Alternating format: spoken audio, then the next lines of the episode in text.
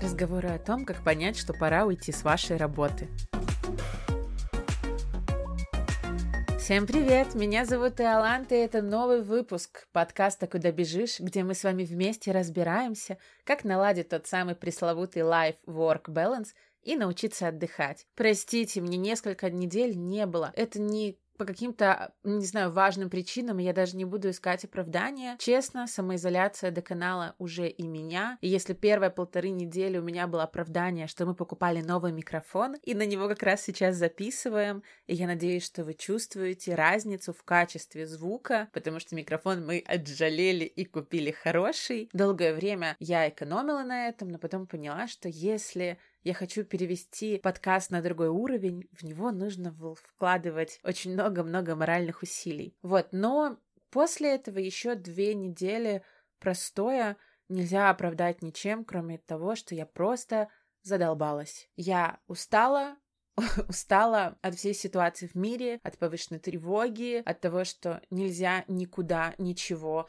от того, что если ты встречаешься с друзьями, ты чувствуешь себя коронавирусным диссидентом, и в целом постоянно присутствует какой-то страх за родителей, за дедушку. Я устала, прям чистосердечное признание, и у меня не было никаких моральных сил на то, чтобы записать что-то качественное. Но вот вчера я уехала к маме за город, город, погуляла, потанцевала на закате на берегу озера. У меня, кстати, даже есть в Инстаграме этот видосик, можете посмотреть. Инстаграм мой Лоли Син, но вы всегда можете найти ссылку на него в профиле. Такая минутка моей же рекламы. В своем Инстаграме я постоянно разбираю крутые сериалы и книги, потому что я вот прям с детства очень сильно погружена в кинематограф, в книги. Я в 11 лет уже себе испортила э, свои глаза чтением, потому что я просто лежала в кровати и подсвечивала себе строки Симмонсом А50. Представляете уровень его, да? Вот, поэтому в моем инстаграм вы сможете посмотреть, как я записываю на моих котов, на моего мужа, и узнать, что же посмотреть сегодня вечером. Все,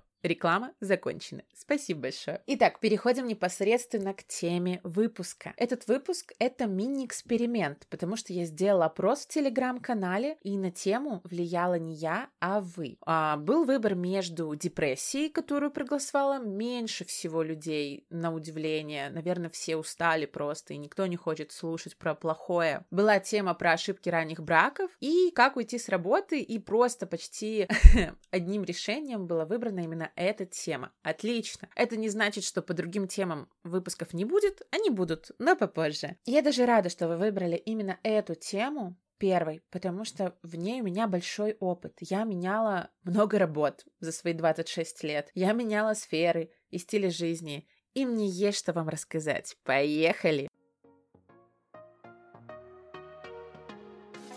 Кстати, вас не бесит это поехали? Нужно придумать что-то свое, потому что реально почти у всех это поехали. Все, забудем. Также я надеюсь, что этот выпуск вам намного приятнее слушать. Во-первых, потому что вы уже соскучились по моему голосу, а во-вторых, потому что мы записываем его на красавчика микрофон Harper Quadcast. У многих популярных стриминговых каналов именно он. Итак, какая будет структура? Мой путь, почему я меняла работы, э, система драконов от моего брата, супер успешного IT айтишника, а, факторы, что нужно менять работу, что такое плато. Потом мы послушаем с вами две истории еще моих хороших подруг о том, почему они меняли работу и какие были звоночки, что пора и как сложилась их жизнь сейчас. И какие-то советы минимальные от меня. Очень динамично, очень быстро. Если в первом сезоне я размазывала все на 50 минут, а вы не дослушивали, то в этом сезоне я хочу сделать все короче. Надеюсь, вам это тоже понравится. Вы знали, что каждый год в мире составляют рейтинг сожалений? Это то, о чем люди сожалеют в конце жизни больше всего. И сюрприз! Ежегодно почти всегда на первом месте можно увидеть такое сожаление.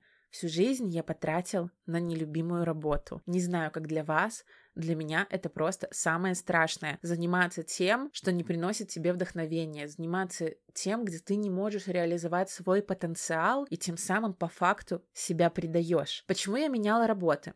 Об этом очень много в первых выпусках первого сезона. Сейчас кратко. Первый раз я на официальной работе работала в издательстве э, государственном на очень старый журнал, и там невозможно было ничего сделать. Я думаю, все, кто работают на госслужбу, понимают, что это такое. Когда вам нужно для подписки купить конверты, и для этого нужно написать 4 письма, заверить их у директора, и потом еще ждать, и тебе становится проще купить это все самому, но без вот этой вот какой-то непонятной иерархии, бюрократии. Она меня честно доканывает, я ее ненавижу. Я не могу развиваться в условиях таких. Также там никогда не было денег, там были маленькие зарплаты, там все, там от тебя постоянно что-то что-то ждут, но ничего не согласовывают. Поэтому я ушла вообще без малейшего э, сожаления. Потом у меня было огромное агентство Artox, очень популярное digital-агентство с огромной текучкой, потому что, ну, по факту это конвейер. Это шикарное место для того, чтобы приобрести первые навыки, и это почти невозможное место для того, чтобы работать там долгие года. Опять же, у меня никаких э, не осталось ни сожалений, ни каких-то обид. Нет, э, там я смогла научиться очень много, много всему, и и на тот момент я поняла, что быть винтиком в большом агентстве, где тебя вроде как ценят, но тебя ценят, не знаю, как э, ездовую лошадь. А только ты при, прекращаешь э, хотя бы на одну секундочку добиваться нужных результатов, от тебя избавляются. Вот, не знаю, очень странная аналогия, но Пусть так. После этого было маленькое креативное агентство с очень хипстерскими парнями. До сих пор вспоминаю с огромным-огромным удовольствием работу там, потому что именно как прокачка оказалось, что в маленьком агентстве творческая прокачка, стратегическая, она намного круче, чем в большом. Но оттуда я уже ушла, потому что понимала, что рост за год на 100 долларов максимум — это не клево. На тот момент у меня была зарплата 500 долларов, и мне хотелось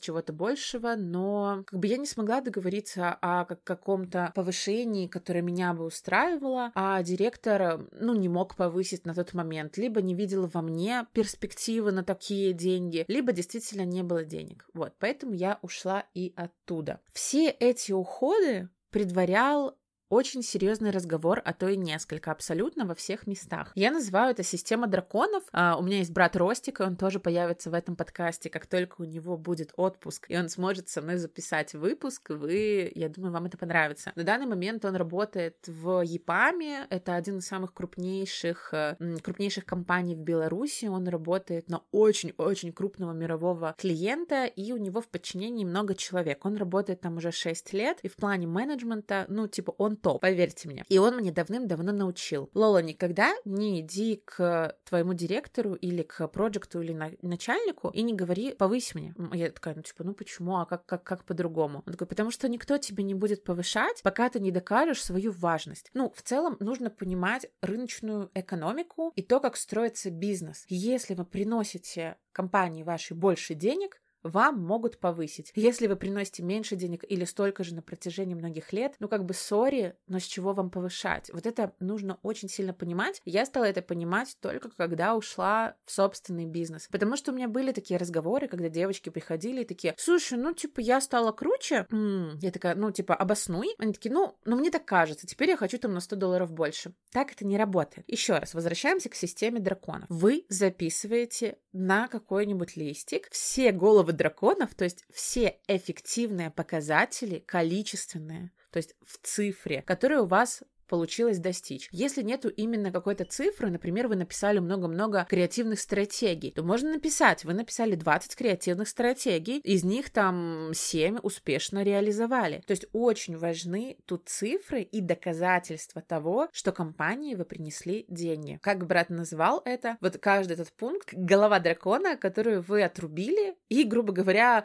э, принесли показать и похвастаться. Чем убедительнее будет ваш список, тем больше шанс на то, что вас повысят. Попробуйте. Я это делала в Артоксе, я это делала в Pocket Rocket, и каждый раз мне повышали суммы, вот, но просто э, в какой-то момент мне становилось этого недостаточно, и даже вот этот вот список драконов не помогал повысить так, как я хочу, поэтому я уходила. Но то, что эта система работает, это просто однозначно. Вы просите вашего проекта о разговоре, приходите, спокойно говорите. Привет, Вася. Слушай, я уже работаю тут полтора года, и вот я, я бы хотела с тобой обсудить, чего я достиг. Я достиг, э, там, не знаю, улучшения показателей отдела на 15%. Я провел 118 переговоров. Я выиграл 3 тендера. Я сделал то-то, то-то, то-то. И я считаю, что вы должны повысить мне зарплату на 150 долларов долларов, грубо говоря. Вот. И после этого они обычно принимают решение, и если вы реально эффективный сотрудник, а мы будем исходить из этого, что вы эффективный сотрудник, вам будут повышать. Какие есть признаки того, что ваша работа вам начинает не подходить, и даже список дракона и повышение зарплаты вам никак не поможет. Вас бесит даже мысль о работе. То есть вы не просто считаете, что понедельник день тяжелый, вы прям с трудом себя заставляете ходить на работу, вы плачете, как я, у меня был такой период, когда я плакала каждый день в ванне, я просто купалась в своих слезках по вечерам. И если у вас появляется такое, даже на каком-то физическом уровне отторжения, это первый фактор, который должен вас насторожить. Есть в английском такая фраза Sunday Night Blues. Это грустное настроение, которое охватывает воскресенье вечером, когда вы понимаете, что завтра придется возвращаться на работу или в школу. Это ощущение знакомо многим. То есть какая бы прекрасная работа ни была на выходных, если у вас полноценная жизнь с life-work balance, на выходных вам все равно круче. Но если вы это чувствуете время от времени, это не страшно. Но если в каждое воскресенье последнего года вас вас охватывает просто ужас. Возможно, вам пора обновлять резюме и думать о том, что же делать дальше. А специалист по выгоранию в Америке Бен Феннинг считает, что если вам кажется, что выходные — это единственное время, когда вы, наконец, освобождаетесь от тяжелой повинности, это явный признак выгорания. Второй пункт — у вас нет баланса того самого, о котором мы записываем с вами подкаст. Работа — это далеко не все, из чего складывается жизнь. Даже вы, даже если вы трудоголик, в какой-то момент, поверьте, у вас наступит выгорание, если вы не даете себе восполнить ресурсы. Мы так работаем. Если мы хорошо работаем, мы обязаны хорошо отдыхать. Очень плохо, что многие менеджеры этого не понимают и не дают людям отвлечься даже по выходным, хотя это бы в первую очередь послужило бы на качество работы. Так вот, если у вас не хватает времени и энергии на семью, хобби, спорт, ваше осуществление мечты. Зачем вам такая жизнь? Давайте как бы Будем честными, наша жизнь и так состоит на 8-9 часов из работы. Если она будет состоять на 12-15, а жить когда? Третий пункт. Если у вас есть ощущение, что вы стоите на месте, то есть у вас нет постоянного развития. Постоянно, это я имею в виду, что раз в пару месяцев вы либо качаете какие-то новые навыки, либо получаете какие-то новые проекты, либо новые э, амбициозные задачи. Мы постоянно растем только когда выходим из зоны комфорта. И если у вас есть ощущение, несмотря на то, что у вас классная работа, что вы застряли, прям физически застряли уже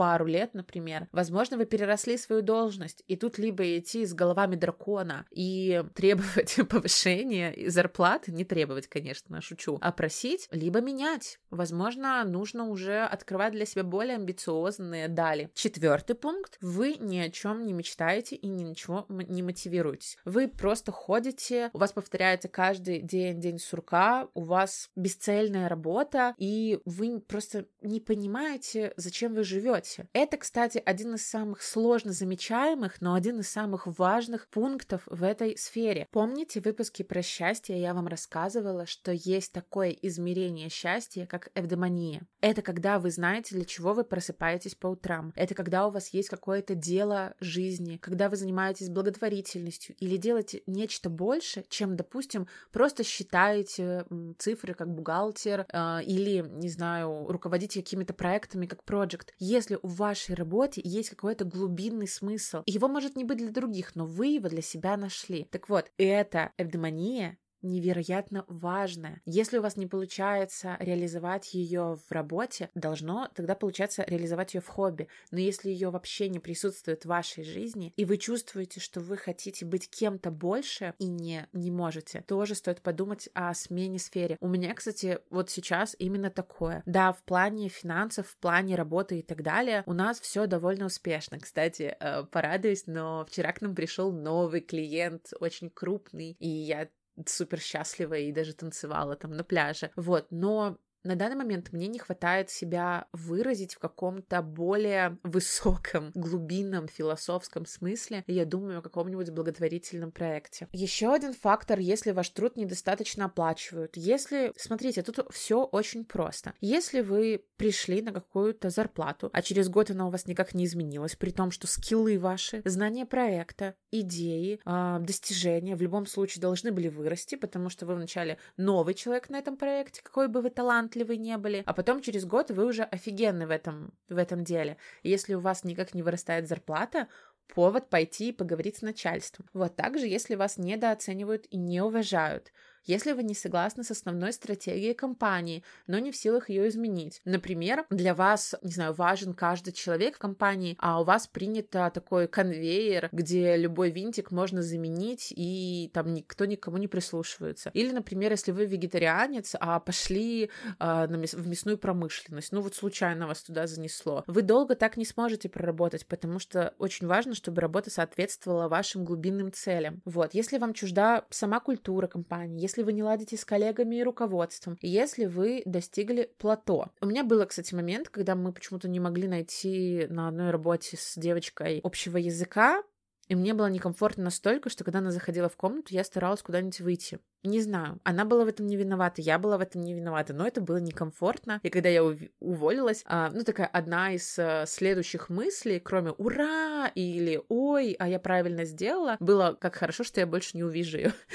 ужас, да, но такое тоже бывает. Вот, и многие еще отмечают просто скуку, но тут важно понимать. Тот же брат мне очень круто рассказал, у нас был целый с ним, не знаю, разговор по душам на час, и он сказал, что на самом деле, если ты годами выполняешь какую-то задачу, например, ты кодишь, понятное дело, что через какое-то время у тебя это выйдет на автомат, и тебя не будет больше интереса каждому новому коду, каждому новому проекту, потому что ты это умеешь. Но эта скука — это не признак того, что работа плохая, а это признак того, что ты начинаешь расти и становиться экспертом. Значит, ты уже можешь автоматизировать многие задачи, и на самом деле это хорошо. И брат вот сказал, что очень многие путают скуку и путают отсутствие перспектив. Как тут понять? На самом деле, если вам на работе не дают никаких курсов, конференций, у вас вообще в политике нет такого, что вы можете пойти куда-то образовываться, или там не дают новые проекты, или новые задачи. Например, вы пришли куда-то а, дизайнером, а хотите там через э, два года становиться уже арт-директором. Если у вас нет никакой возможности роста в компании, в этой компании лучше не оставаться. Какие бы причины а, сверху не были, не нужно оставаться там, где не предусмотрен рост, потому что это очень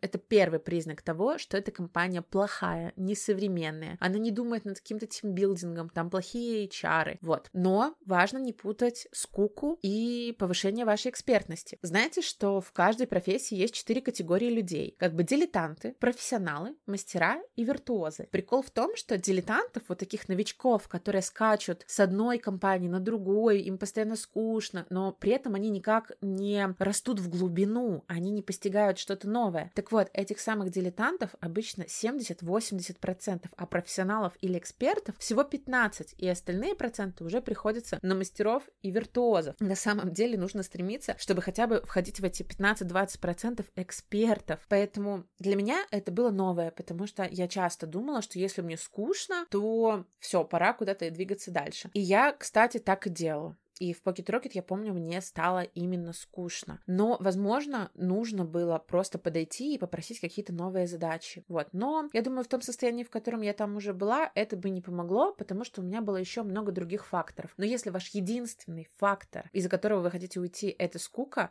Пожалуйста, подумайте, а не стали ли вы просто охрененным работником, и вам нужно просто уже более сложные моменты и задачи решать. Бывает, что человек достиг плато. Момент плато наступает, когда вы уже взяли от компании все, что можно. Вы уже научились тому, чему они могли вас научить. Они там дали вам каких-то денег на какие-то курсы, и вы, в принципе, больше уже и не можете попросить. Этот пункт очень важен для молодых специалистов, которым необходимо быстро расширять навыки, расширять знания и внедрять свой новый опыт. Вот. Если вы начинаете вот это механическое выполнение обязанностей, и вам не дают роста дальше, это значит, что вы достигли плато в этой компании. А чему же мы можем учиться на работе, чтобы понимать, есть это плато или нет? Мы можем учиться техническим навыкам в зависимости от вашей должности. Например, для программистов это может быть изучение другого языка, знакомство с инструментами, э, развитие каких-то навыков или, например, новая программа для дизайнеров. То есть, когда вы расширяете набор своих hard skill ов, вы развиваетесь как специалист. Любая адекватная работа должна дать вам эту возможность. Вот.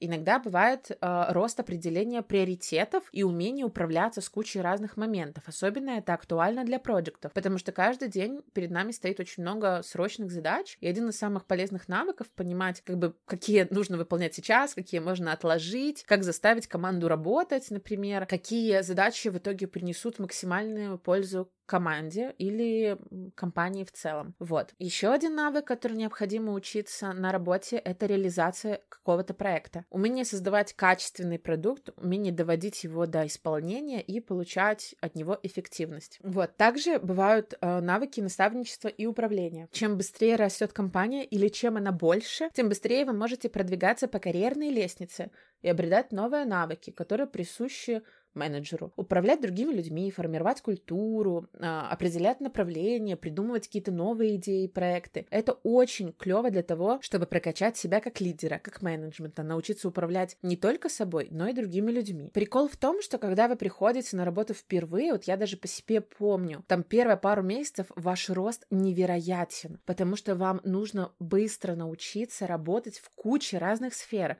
Вы окунаетесь в новую сферу, пользуетесь какими-то новыми программами и технологиями, технологиями, изучаете ранее там неизвестные вам продукты. То есть там первые полгода рост идет максимальный. Потом в процессе работы он начинает снижаться. Но проблема в том, что если культура компании не видит этого, если HR или менеджер этого не видят, в итоге это снижение роста ваших скиллов может уткнуться в плато. Например, если ваша команда недостаточно быстро растет, или у вас недостаточно хороший менеджер, или, ну, не знаю, в госструктурах обычно все с этим тяжелее. Вот, в результате появляется плато, и если никто на работе не может помочь вам его преодолеть, пора уходить уходить. Это прям главный звоночек для вас. Прям подумайте сейчас, достигли ли вы плато в вашей должности, на вашем месте работы, и могут ли вам предложить что-то большее. Если нет, ну, вы понимаете, что нужно делать. У меня же для вас есть еще истории двух разных, но очень крутых героинь. Одна моя близкая подруга, а одна девочка, хорошая знакомая, с которой я работала в Артоксе. И они расскажут вам, как работали, как решили сменить сферу, почему, и не жалеют ли они сейчас, что самое главное.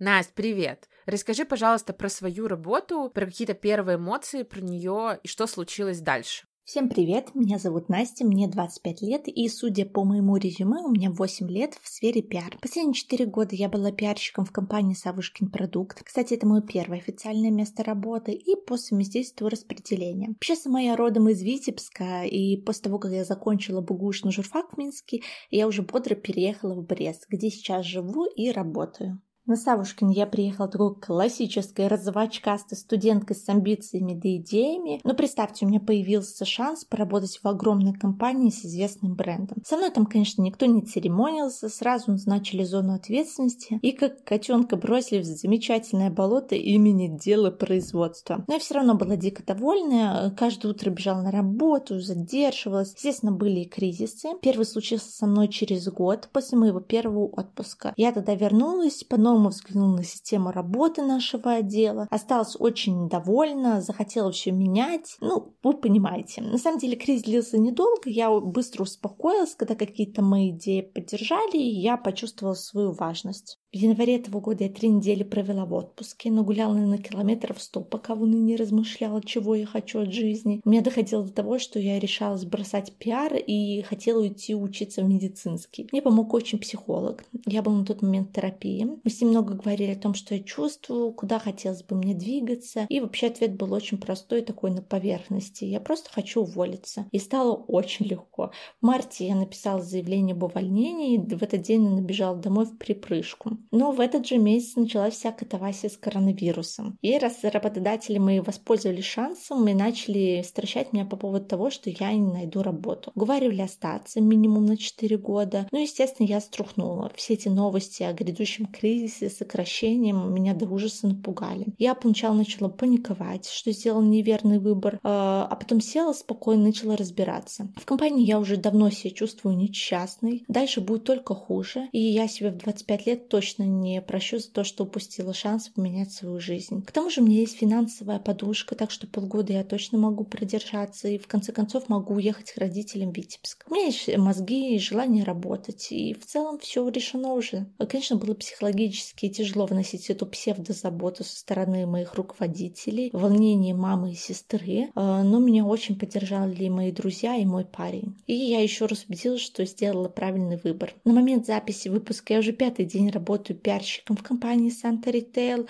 очень вдохновленная и умиротворенная. А для себя сделала какой вывод? Увольняться надо тогда, если больше месяца чувствуешь себя на работе несчастной, а отпуск точно не спасает. Однако не призываю в этом случае рубить э, с плеча и принимать какие-то решения. И потому что свое решение я вынашивала год. За это время финансово подготовилась, обновила резюме, э, продумала, в чем моя экспертиза. И вообще я за разумный подход к любым переменам. Но одно знаю точно, что когда человек понимает, чего он хочет, то все ему само идет в руки. Ага, я поняла. А какие потом звоночки наступили? Что пошло не так? Те самые крамольные мысли об увольнении у меня появились примерно за год до того, как я ушла из компании. Однако у меня есть жизненное правило. Воспринимая запутанные сигналы, как нет. Пока у меня нет стопроцентно четкого ответа на вопрос, хочу ли я уйти, пока нет плана, чем я хочу заниматься и где хочу себя реализовать, просто живу с этими мыслями на фоне. А время уже само подскажет, как и когда мне это надо сделать. Тем более 2019 год у меня выдался супер насыщенный. Я трансформировала корпоративную газету в журнал, курировала направление пиар по Беларуси, съездила в Южную Корею на выставку и руководила своим пиар-проектом. Но когда в декабре уже страсти поутихли, я поняла, что игнорировала важные звоночки. Первое — это скуку, второе — раздражение, третье — чувство, будто топчусь на месте. Плюс мне недвусмысленно намекнули, что в ближайшие лет семь ни о каком карьерном продвижении в компании быть не может. А мне было бы уже тогда на минуточку 32 годика, и я с ужасом представила, что буду на том же самом месте. Для рынка труда я вообще потерянный человек. Еще я устала бороться с руководителями за разрешение дать себе чуть-чуть свободы, уважать мое мнение. И самое интересное, что они уже учились у меня, когда я должна была получать опыт от них в области формирования стратегии, планирования. Ну и главный теперь вопрос. Ты не жалеешь о том, что ушла? Я думаю, что вы уже поняли, что я не жалею о том, что ушла со своей старой работы. Конечно, это было смелое решение в нынешние это времена. И мне очень повезло, что у меня уже был джоб-офер с другой работы, и я не уходила в пустоту. Но даже если бы его не было, в то время, которое бы заняли поиски работы, я бы потратила на свое самообразование, хобби и здоровый сон. После того, как мы записались с Настей, с этого момента прошла уже неделя, мы созвонились опять, и она рассказала про свои впечатления на новой работе. Несмотря на то, что на предыдущем месте она много лет работала, у нее не было какого-то стратегического планирования каких-то таких глобальных задач. На новом же месте работы со старта ей поручили очень амбициозные, очень сложные и при этом прокачивающие максимально задачи, поэтому она уже сейчас чуть-чуть в таком в смятении, но при этом постоянно работает и уже чувствует, как выросла сама над собой. Это круто, и это говорит о том, что любой ваш переход куда-то, любой ваш выбор обязательно будет служить толчком для вашего роста.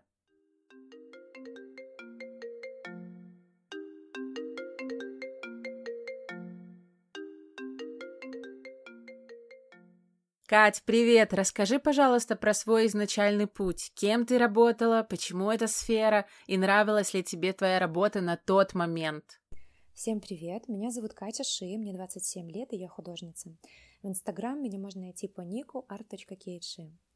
А, работать я начала с 17 лет в сфере продаж. Это была компания Атлантелеком, и два с половиной года я работала менеджером по продажам – позднее там же еще один год я работала специалистом по обслуживанию физических лиц, подрабатывала также риэлтором два месяца и продала целую одну квартиру. На пятом курсе я открыла ИП и продавала хендмейд ремесленников, брала на реализацию. Также продавала некоторый свой хендмейд. После окончания университета я решила переезжать в Минск и вновь выбрала сферу продаж. Остановилась на компании Artox Media, где отработала еще два года. После ухода я уже тогда начала поиски себя, но мне предложили вновь вернуться в продажи в компании э, Silver Screen – и еще на 4 месяца я осталась в продажах. Итого я работала в офисе с 17 лет до 25, практически 8 лет. Мне работа в продажах очень нравилась. И в какое-то время я даже думала, что именно в этом мое предназначение. Мне очень нравится продавать, общаться с людьми, ходить на встречи и все, что с этим связано. А, но все-таки уже где-то через 7 лет я почувствовала жгучую необходимость что-то менять, я поняла, что я хочу чего-то другого. И вот от этого осознания, что я хочу чего-то другого, и начались мои поиски.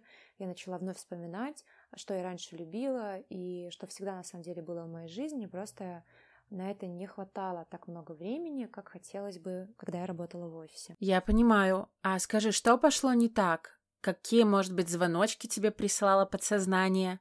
Первые признаки того, что что-то не так, произошли у меня на седьмом году моей работы в сфере продаж. Я вернулась из путешествия в Италию, была в Риме, во Флоренции, а, вдохновлялась искусством, свободой путешествий, да и, в принципе, свободой. И после возвращения в офисе, сидя, я поняла, что это не та работа офисная, которую я бы хотела. Несмотря на все преимущества офисной работы, для меня тема свободы, свободы перемещений, свободы выбора, куда мне идти, что мне делать, стала во главу, так сказать.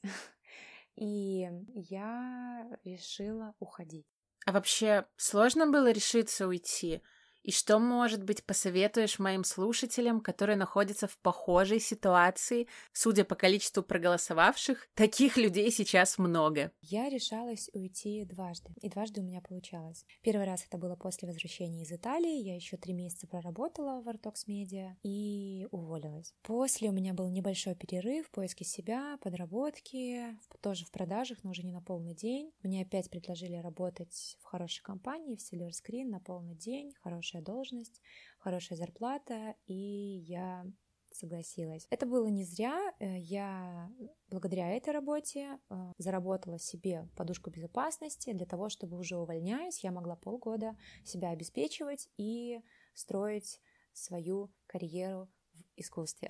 Для тех, кто решил оставить свою офисную работу и отправиться на поиски себя, своей новой профессии, могу дать несколько советов, которые помогут э, сделать этот процесс менее болезнь. Первое — это задайте себе вопрос.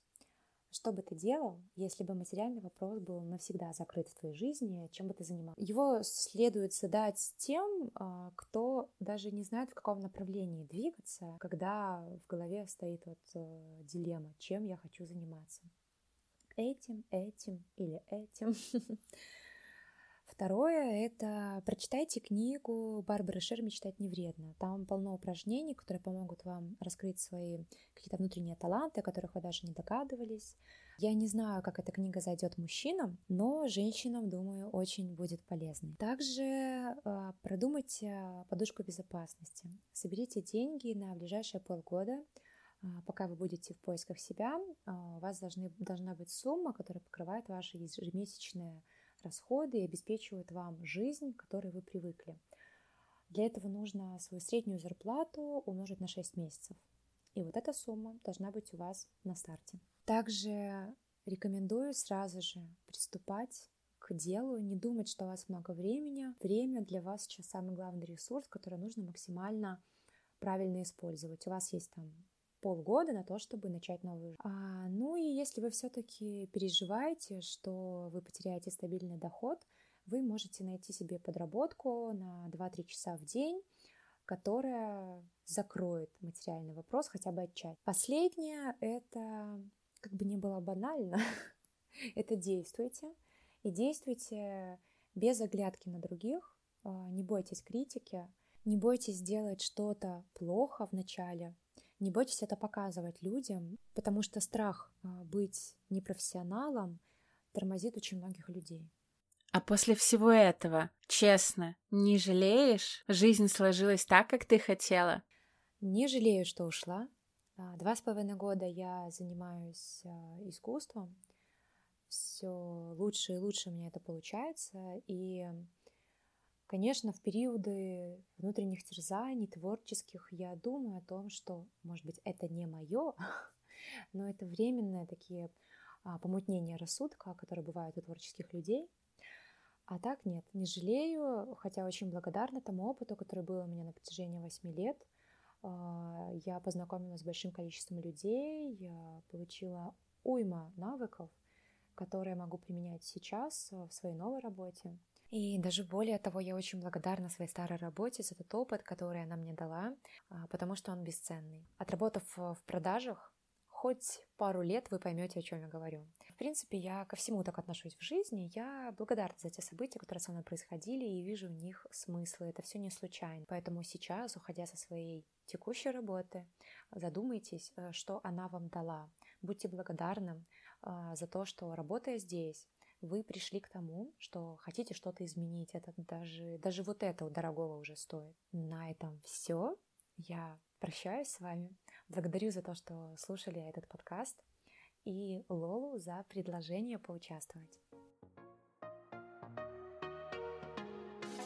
Катя, спасибо большое, что поделилась своей историей. У Кати очень красивый инстаграм с прекрасными работами. Она записывает таймлапсы, где показывает весь процесс, и это действительно вдохновляюще, поэтому если вам нужен художник, если вам нужна какая-то картина или просто порция вдохновения, заходите к ней в инстаграм, ссылку и на ту, и на ту героиню, и на себя я обязательно оставлю. Я надеюсь, дорогие слушатели, что эти истории у вас как-то откликнутся, и вы перестанете бояться. Ведь самое плохое, что можно для себя сделать, это бояться изменений, бояться что-то поменять, выйти из зоны комфорта, а потом так и оказаться всю жизнь на месте, которое не давало вам развивать себя, которое привело вас к, к плато, к замораживанию своих навыков, вы не развили свой потенциал и не делали то, от чего у вас горят глаза. Ну, это просто, мне кажется, преступление по отношению к себе. Почему я так много меняла работы, и для меня это не было сильным страхом? Тут было несколько факторов. Первый, я очень себя люблю. Не, у меня очень много комплексов и очень много проблем ментальных, но при этом я люблю себя в том плане, что я считаю, что я достойна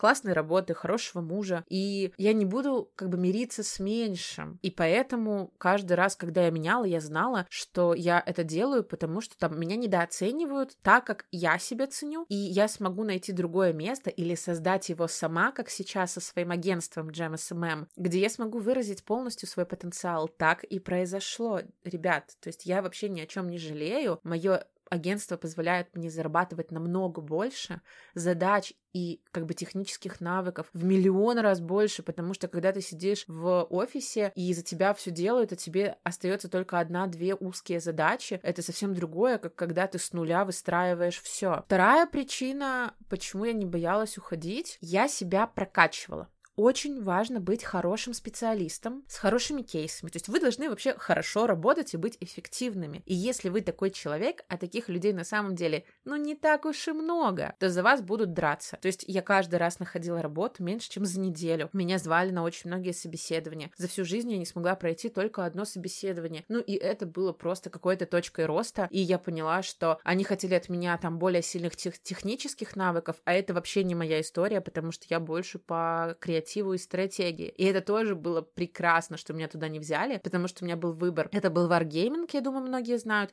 и у меня был выбор идти туда как бы СММщиком или попробовать создать что-то свое. И теперь через полтора года после того, как состоялось мое первое провальное собеседование, я счастлива, что не взяли меня туда, потому что иначе я бы задержалась в какой-то офисной истории еще пару лет, потом бы все равно оттуда ушла выгоревшая, потому что это был просто не тот формат. Вы должны понимать, что работа должна походить вам еще и по формату. Их сейчас очень много, сейчас полмира ушло на удаленку. Твиттер он вообще перевел навсегда своих работников на удаленку, и я думаю, он будет не единственный. И вы имеете право выбирать. Вы классная, вы прокачиваетесь, вы занимаетесь каким-то самообразованием, вы слушаете подкасты, в том числе и мой. Это уже элемент того, что вы хотите изменить свою жизнь. И я не буду вам тут пропагандировать, как какие-нибудь э, инстаблогеры «измени свою жизнь», «пять шагов, как это сделать». Нет, я вам рассказала свою историю, я вам рассказала факторы, а, привела несколько героинь, и теперь от вас требуется только понять, попадают ли эти факторы прямо в яблочко, действительно ли вы устали или вам просто нужно поговорить с начальством. Вы обязательно должны составить свой список драконов. И если вам на вашей работе говорят, что вас тут не принято, и вы 4 года работаете на одной должности, на одну зарплату, ребят, бегите. Это не то это не так, как должно быть в современном мире. Просто многие команды до сих пор не перестроились. Многие работают по каким-то старым советским устоям, когда нужно просто отработать, а про эффективность все молчат. Но люди так устроены, наша психология так устроена. Если мы не растем, мы начинаем деградировать. Так вот, мое пожелание. Давайте не будем деградировать, давайте будем меняться. Если у вас есть какие-то вопросы, пожелания, отзывы, фидбэки, во-первых, вы можете писать в телеграм-канал или телеграм-бот, куда бот. Во-вторых, вы можете подписаться в мой инстаграм, Лоли Син, и писать мне там все свои мысли. Я думаю, что мы через пару выпусков устроим ответы на вопросы, поэтому, если есть вопросы по этой теме или по любой другой, задавайте мне, и я вам отвечу. А мы заканчиваем. Я очень была рада услышаться с вами. Всем баланса. Пока-пока.